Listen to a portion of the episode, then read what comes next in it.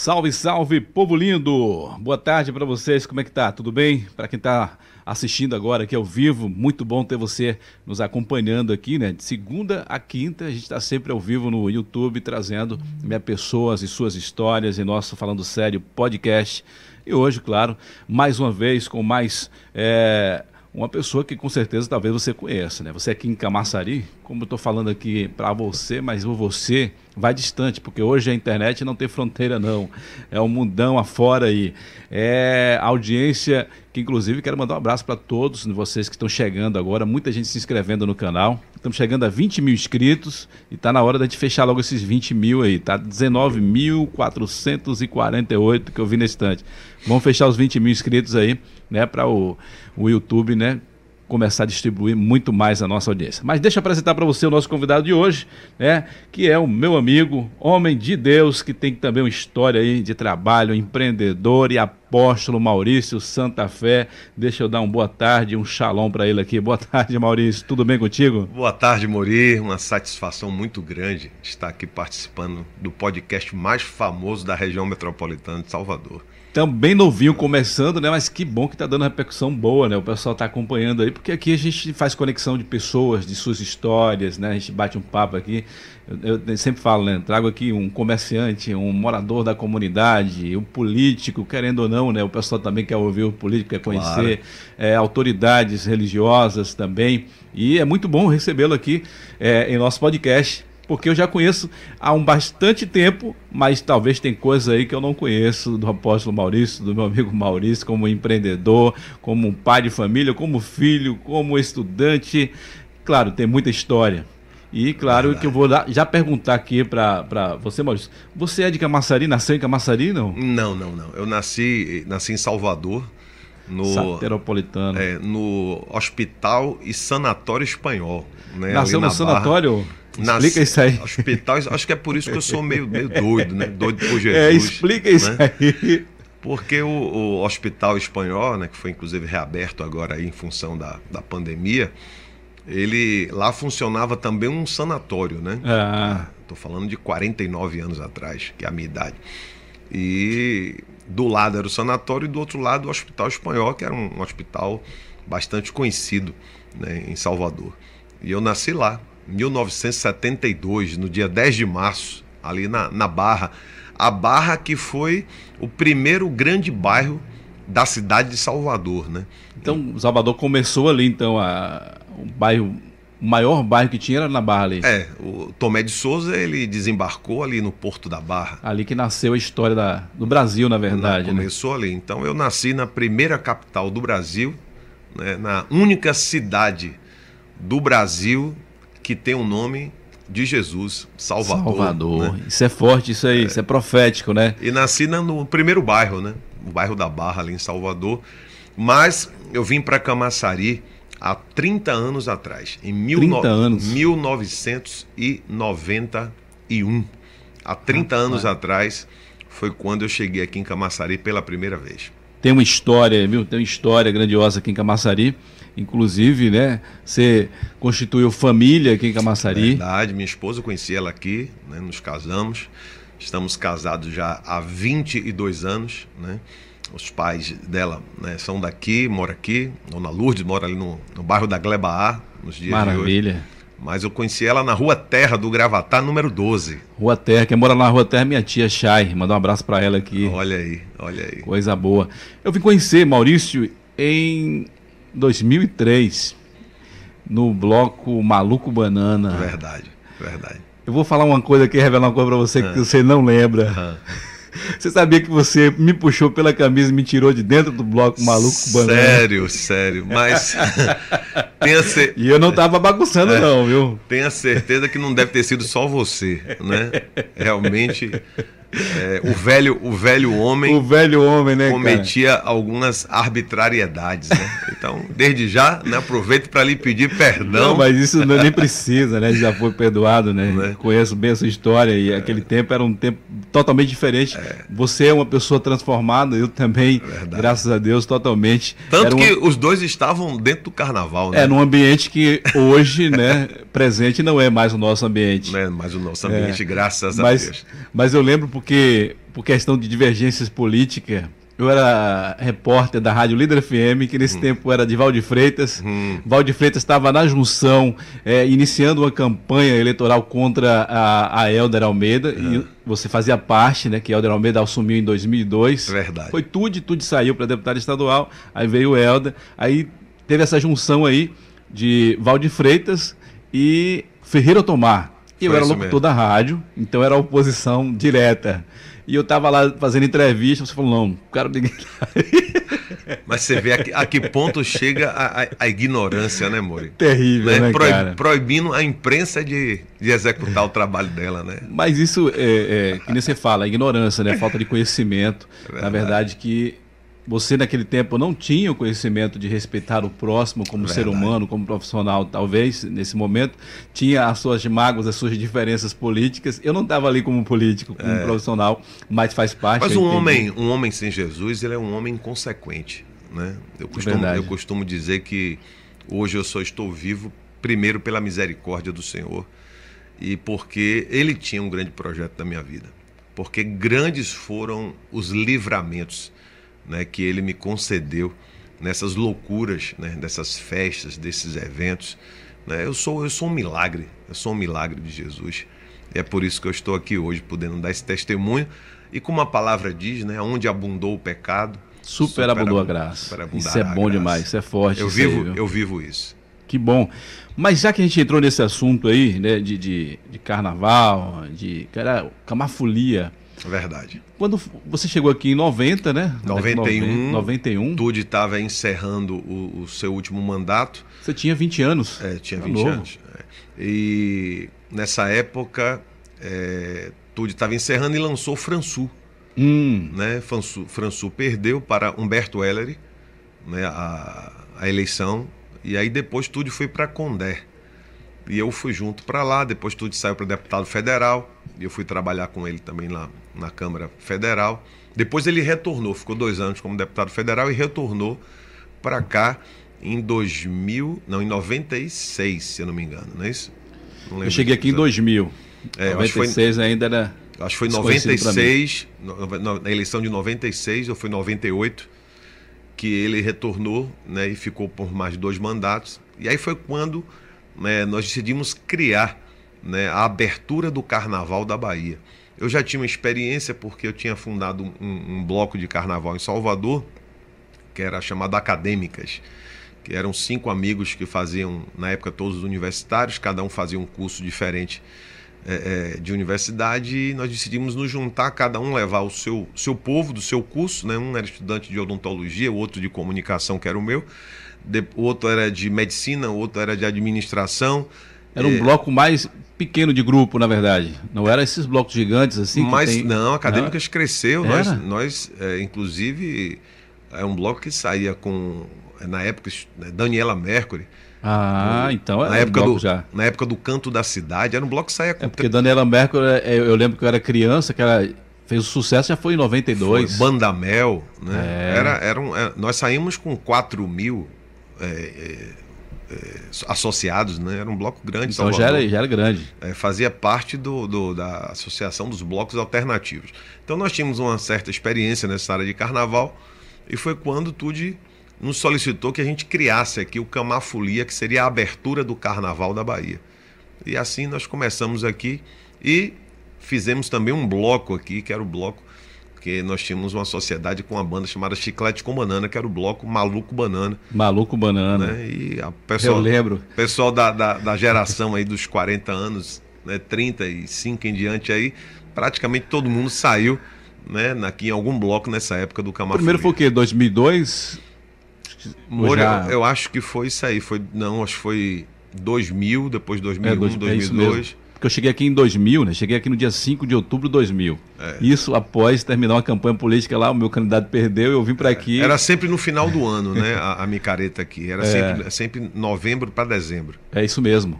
E eu lembro, é, Maurício, que eu cheguei aqui e eu fui em 2001 e eu não tinha dinheiro nem para tomar um refrigerante. E eu passando pelaquela coisa assim que você vem do interior, né? Eu vim do interior.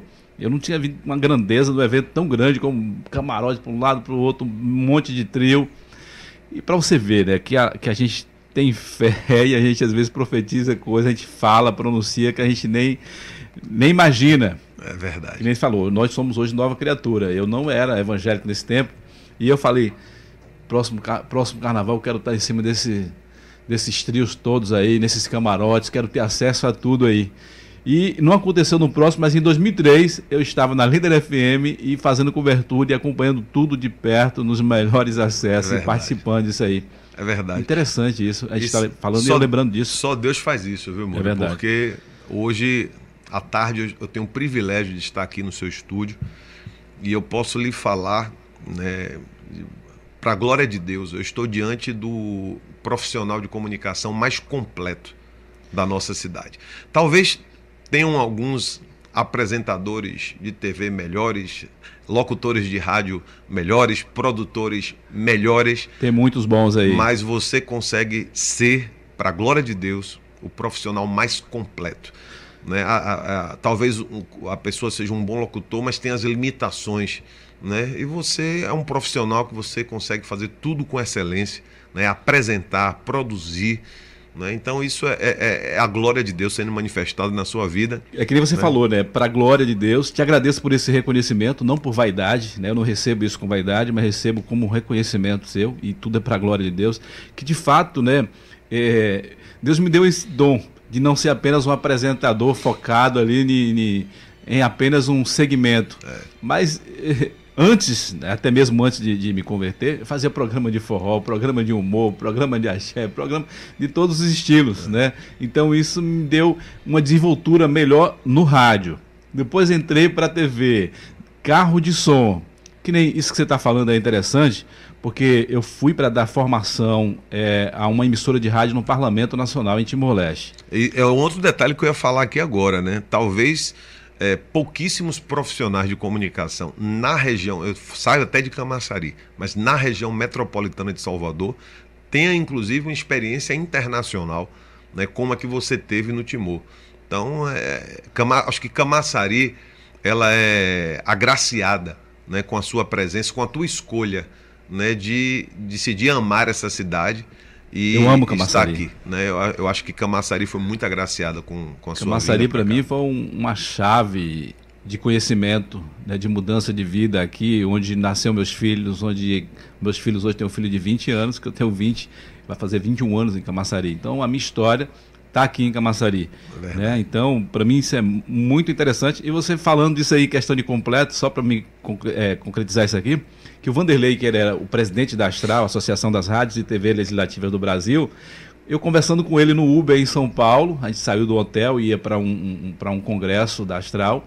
E aí comecei a conversar com ele. Quando eu falei para ele que eu vim de rádio comunitária, que eu trabalhei com carro de som, que eu apresentava eventos, já chamei rodeio, que gravava até para funerária, ele ficou assim maravilhado. E na hora que ele teve o convite para enviar um técnico para fazer esse trabalho lá, ele falou: que na hora ele falou assim: Morivaldo, Deus me deu o seu nome. Eu vi assim: Morivaldo é o completo. E olha que ele é um cara que conhece milhares de jornalistas, de técnicos em rádio, porque o cara é presidente da Astral. São centenas, vou, vou minimizar, talvez centenas de rádios e TVs legislativas em todo o Brasil, em nível estado e municipal, por todo o Brasil. Então, isso é gratificante ouvir isso, não por vaidade, mas muito obrigado por esse reconhecimento que você fala, que infelizmente é, eu falo isso até com um pouco de conhecimento né, de comunicação, porque é, foi a minha primeira formação. Né? Eu é, fui criado né, desde a minha infância dentro. E é bom a gente falar disso. Dentro pai, de estúdios, um né? Grande estúdios, fenômeno do, da comunicação. É, estúdio de televisão, estúdio de rádio. E quando eu tinha 16 anos, que eu fui fazer o vestibular, quando eu concluí o meu segundo grau em Salvador, é, eu fiz a opção de fazer meu primeiro vestibular foi para comunicação social, que é a minha primeira formação. Que legal. E... Aí uma novidade que eu não, não é, sabia. Exatamente. E aos 16 anos, quando eu tinha 17 a completar 18, eu fui fazer uma entrevista para um emprego na Rádio Transamérica, em Salvador, que era uma rádio, é, na época, que pertencia ao Banco Real, né, que hoje é o Santander. Era o Grupo Transamérica de Rádio. E eu participei daquela, daquela entrevista e com 18 anos eu fui contratado né, para aquela emissora é, para ser assistente de marketing daquela, da emissora de rádio lá. Fui, passei um tempo em São Paulo, para, é, na época, aprender as novas estratégias de marketing que a rádio estava desenvolvendo no Brasil. Era, era a rádio que era líder de audiência no Brasil na época Transamérica. Eles trabalhavam em rede, né, também? Em rede, era é. rede. E tinham algum, alguns eventos que você tinha que fazer em todas as capitais. Então era o transpedágio, né? Era, era Eu lembro o, muito bem. Né? Era meu era maior o, desejo trabalhar lava, naquelas, lava rápido. transmissões ao vivo da Transamérica, era é, minha lava maior rápido. vontade. E tinha uns shows, né? A gente, é, todo mês a gente fazia um show na, na Concha Acústica com, com grandes bandas da época, né? Era uma rádio pop rock. Então a gente fechou com é, Biquíni Cavadão, é, Paralama do Sucesso, é, Kid Abelha, vários grupos desse, daquela época ali, né, Ira. É, como a, a, Transamérica tinha um dos melhores estúdios em São Paulo, então as gravadoras e essas bandas também deviam alguns favores né, ao Grupo Transamérica. Então eles viajavam ao Brasil e faziam shows promocionais e nós tínhamos que desenvolver esse trabalho. Então, com 18 anos eu, eu tinha esse grande compromisso. É, antes de completar 19, eu me tornei o gerente de marketing. Saí da assistência e fui para o gerente de marketing da rádio.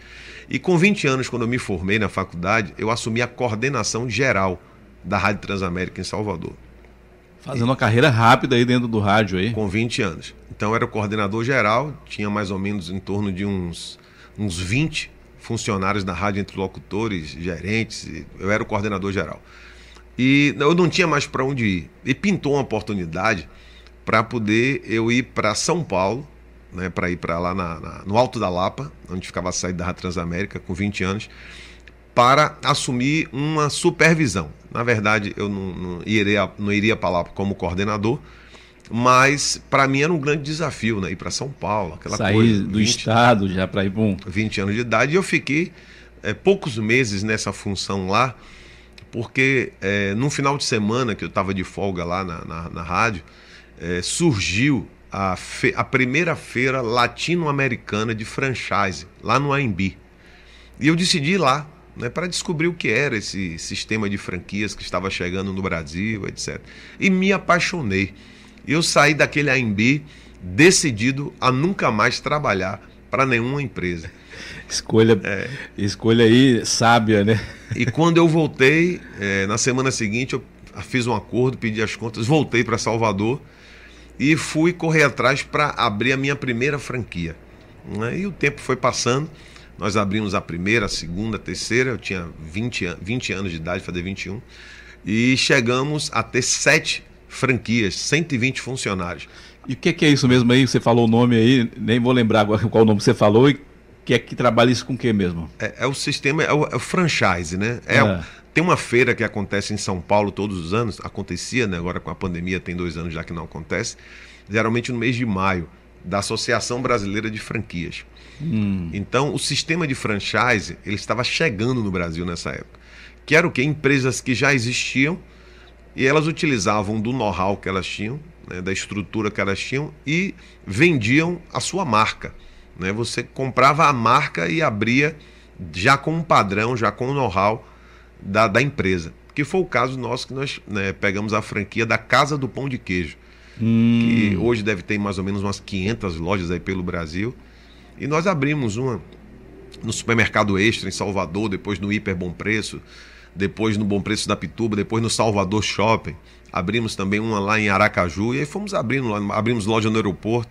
Fomos abrindo nessas lojas, essas franquias e até o dia que aí a gente vai contar a segunda parte é, do Maurício. Essa parte aí a gente deixei para um pouquinho mais é, para frente. Até o dia que nós entendemos que o nosso chamado não era não era ser empresário, não era ser Já comerciante. foi, na verdade, a sua terceira escolha.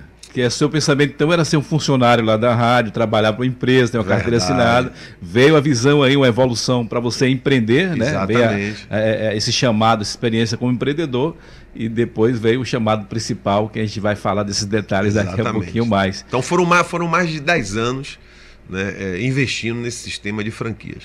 Que Até legal. eu ter um encontro com Deus. Aí, Mas é, é, mesmo assim mudou. não deu para conciliar? Você... Não tem como, não porque tem mais. atividade.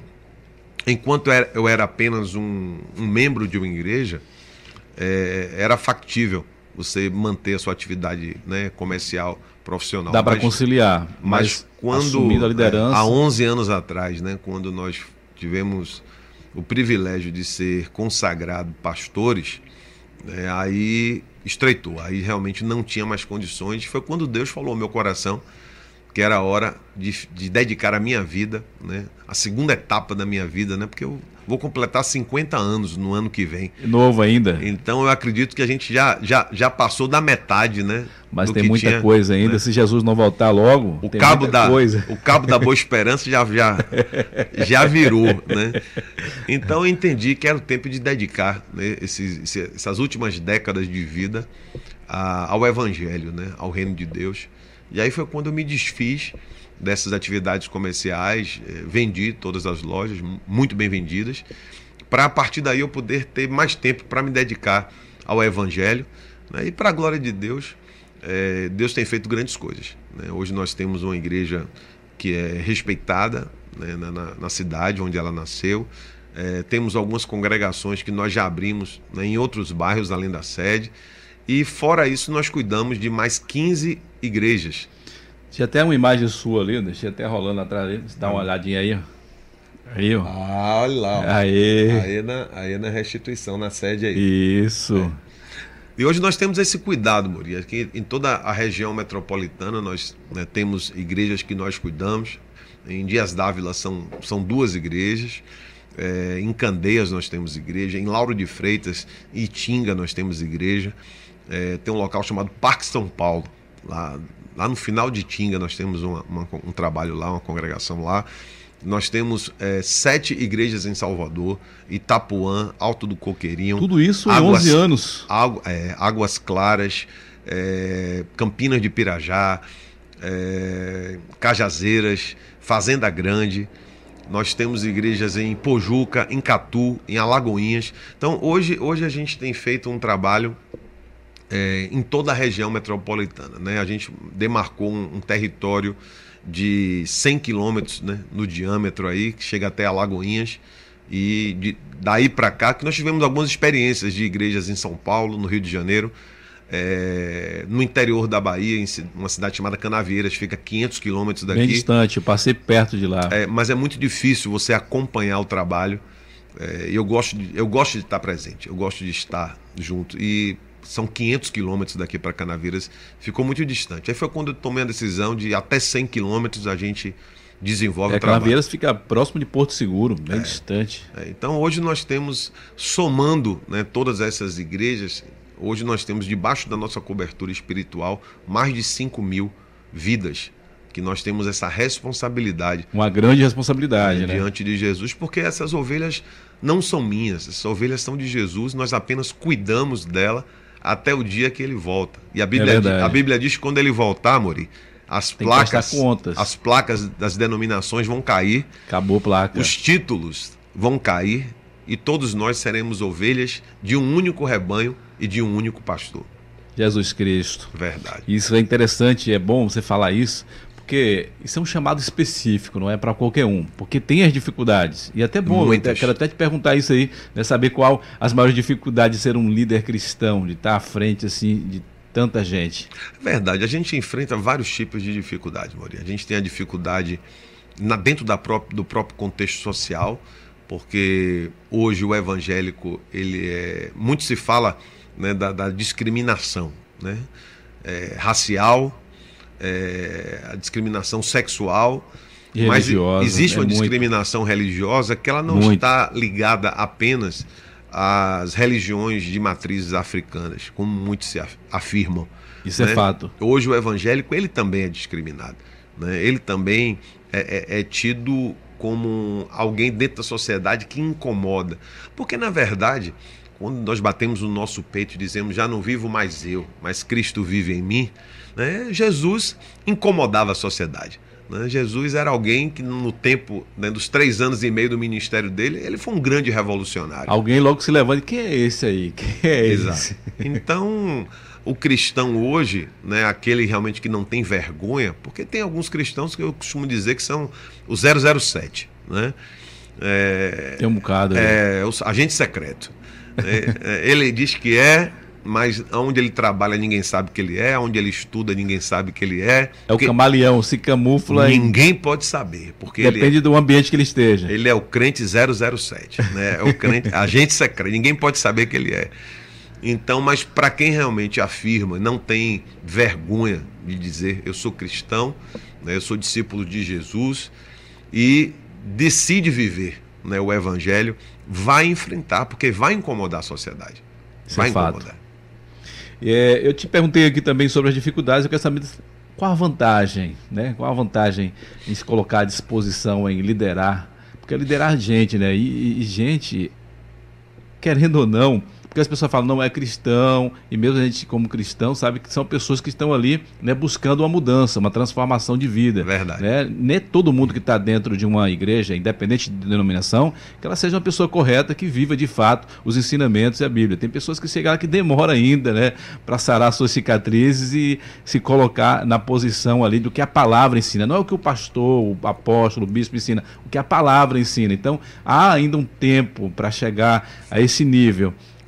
E para chegar a esse nível, tem muita gente que cria muitos problemas, é muita dificuldade para lutar com pessoa. Então, é, qual a vantagem para você largar tudo, que nem você largou tudo como empresário, um empresário de sucesso, para ser líder de pessoas em um segmento religioso? Eu, eu, eu, até mudaria essa palavra vantagem, né? Porque a palavra vantagem ela pode dar uma, uma conotação pejorativa. Verdade. Né? Eu diria que é a convicção de você exercer o seu chamado. Né? Quando você tem convicção daquilo que você foi chamado para fazer, você vence as dificuldades, você vence as barreiras. E se nós quisermos utilizar essa palavra vantagem, que eu colocaria umas aspas sobre ela, eu diria que a vantagem é você saber que você está no caminho da sua salvação. Porque é, não é fácil né, você cuidar de uma igreja, é, porque as pessoas que estão ali são pessoas que precisam de ajuda. Eu não conheço ninguém, Morivaldo, que estava passando pela rua andando e de repente, estou ah, fazendo nada, deixa eu entrar aqui nessa igreja. Eu não conheço. Né? Tem um, um, uma fala que as pessoas dizem assim: ah, quem não vai pelo amor, vai pela, vai pela dor. dor. Mentira. Mentira. Todo mundo só vai pela dor. O problema é, às vezes, o que é dor para mim pode não ser para você. Aquilo que me incomoda como dor pode não lhe incomodar. Mas todos vão por alguma área de dor na vida. Eu costumo dizer que a igreja ela é um grande hospital.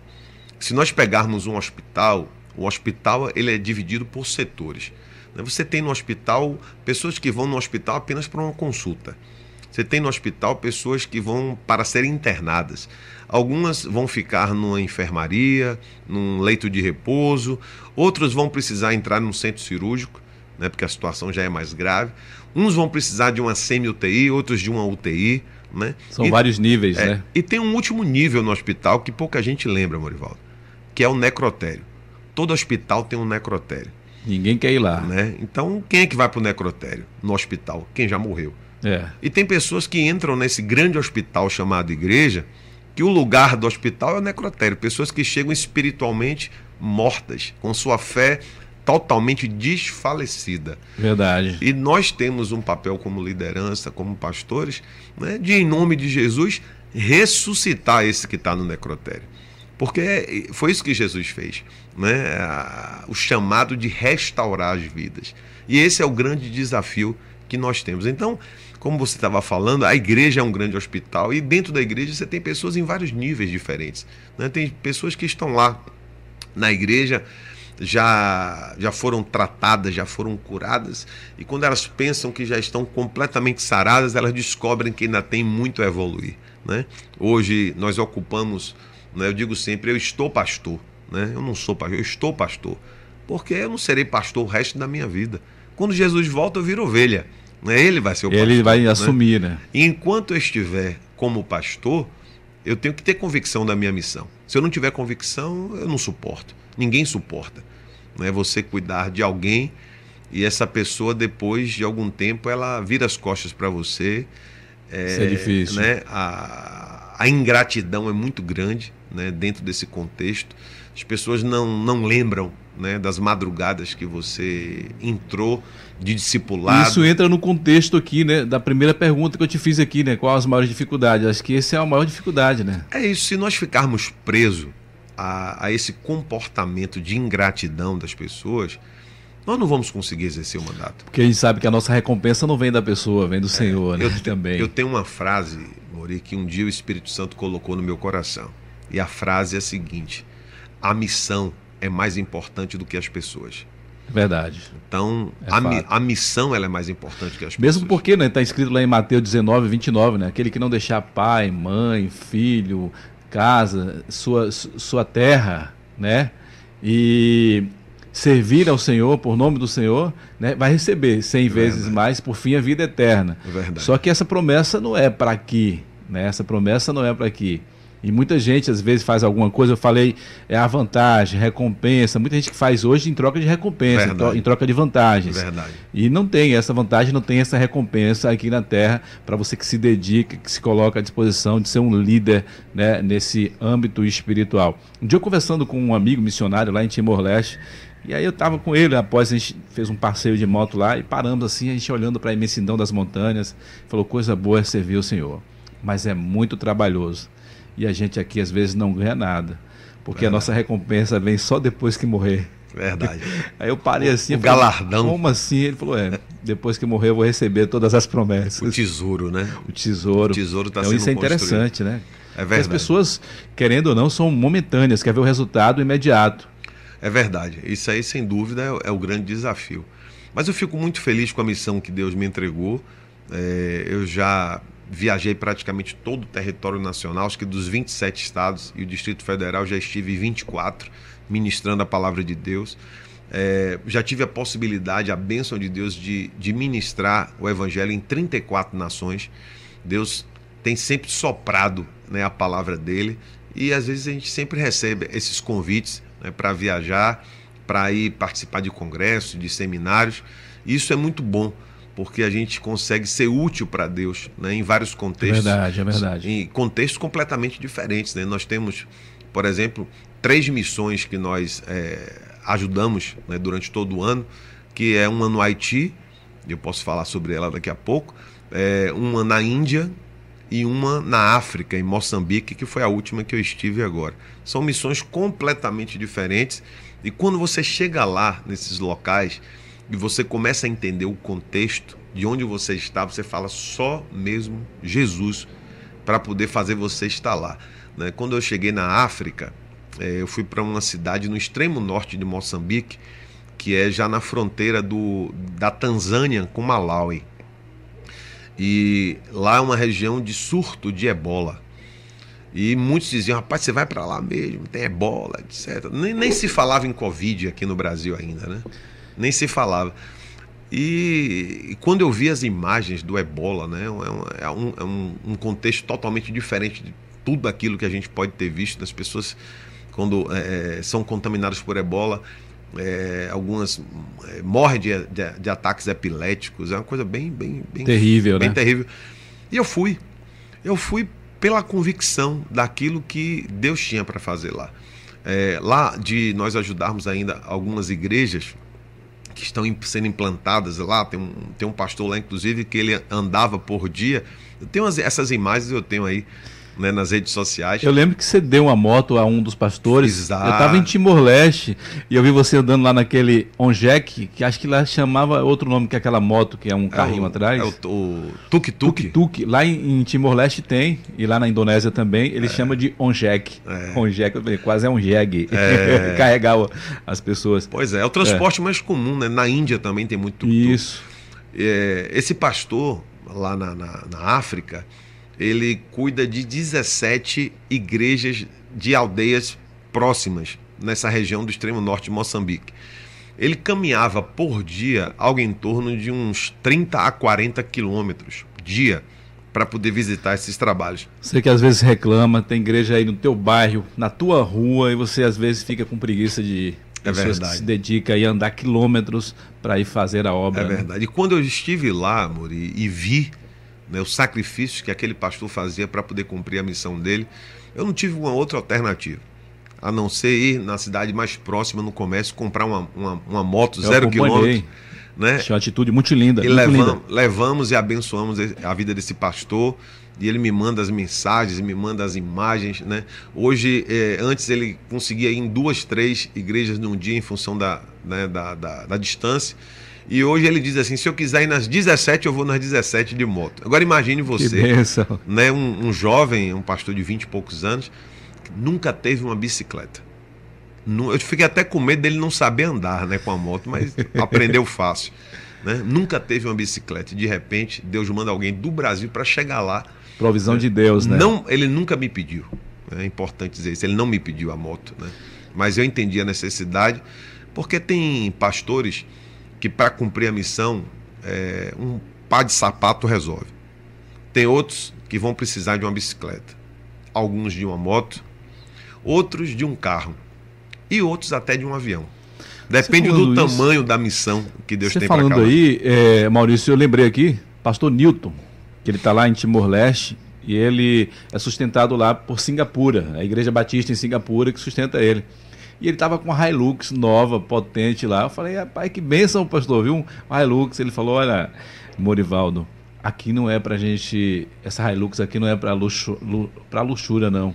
É pela necessidade. É. Porque lá é um país de montanhas. Outro é. carro não suporta, tem que ser um carro 4x4 Tração e um carro 4x4. novo. Exatamente. O, o pastor é, da comunidade lá cristã, que esqueci o nome aqui agora, ele estava com a Hilux levando novos convertidos para um trabalho de libertação lá. E teve um, um, momento que teve que descer todos os novos convertidos para subir uma, uma, uma, uma, montanha lá, porque a Hilux não aguentou subir 4x4. Olha, já pensou? Aí ele falou para mim: Você entendeu, Morivaldo? É um carro a importância. Comum. Entendeu? Não, não ia. É. Então é fato isso que você falou aí, né? Uns, é. Um par de sapato resolve, outros uma moto, um carro bom, um avião. Agora sim, voltei, voltei. Vamos continuar falando aqui sobre missões, né? E, e, Maurício, mas agora a gente está nesse assunto aqui. Eu chamar apóstolo, né? Que é o apóstolo Maurício, né? Ele falando aqui sobre missões.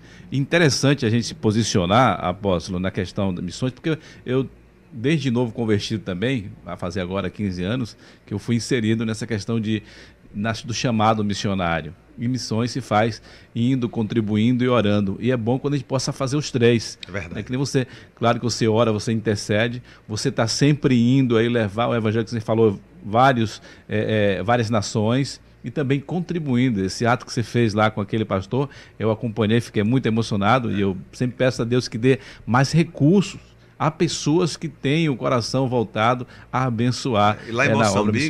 Lá em, lá em Moçambique, Mori, além, além desse trabalho com as igrejas, como esse pastor aí, é, nós ajudamos também um, um asilo de idosos, de negros que eram escravos. Porque é, é difícil a gente entender isso porque quando falamos de, de, escravidão no Brasil, a gente lembra, aprendemos lá na terceira série do primário sobre a Lei Áurea, é, Princesa, Princesa Isabel, né? Assinou a lei, acabou com a escravidão no Brasil. Mas é importante que todos saibam que a escravidão ainda é uma prática em, várias, em várias nações no planeta Terra e em algumas nações, inclusive, a escravidão é algo legalizado. E é incrível você, você descobrir que na África existem negros escravizando negros. E é esses, é e esses negros escravos, quando eles alcançam uma certa idade, eles não conseguem mais produzir nas terras dos seus donos, eles são expulsos. São expulsos das, das, dessas terras porque eles só vão gerar despesa. Eles não conseguem mais produzir e estão lá né, é, se são alimentando. Descartados. São descartados e não tem para onde ir. Então eles vão morar nas ruas, nos pequenos vilarejos viram moradores de rua. E esse trabalho que nós ajudamos lá em Moçambique é um trabalho que ele foi iniciado pela Igreja Católica Cristã lá em, em Moçambique mas como nós não temos é, bandeira, né, nós não falamos de religião. Não, isso é, é bom você falar isso, porque né? a gente deve reconhecer também que a Igreja Católica, nessa questão do papel social, tem, tem uma importância muito tem. grande em todo o mundo. A comunidade espírita também tem isso. um trabalho social muito. Né? Muito interessante. Nós não estamos para falar de religião, nós estamos para falar de Jesus. Né? Isso. Jesus não diz assim, vocês que estão cansados, sobrecarregados, procurem uma religião. Ele diz assim, vinde a Vem mim. a mim né? Então ele está falando dele, ele não está é falando né, de, de, religião. Então é, nós ajudamos também lá esse, esse trabalho, estive lá também. Ah, é, algo também preocupante, porque a maioria daqueles idosos lá muitos são portadores de tuberculose. Né? E eu só fui saber depois que eu estive lá no asilo, né? porque o pessoal disse se me contasse, talvez eu não quisesse ir. Né? E eu fui e abracei todos né? lá e me apaixonei pelo trabalho, já estou né, marcando para retornar lá. Estou aguardando apenas essa questão da pandemia.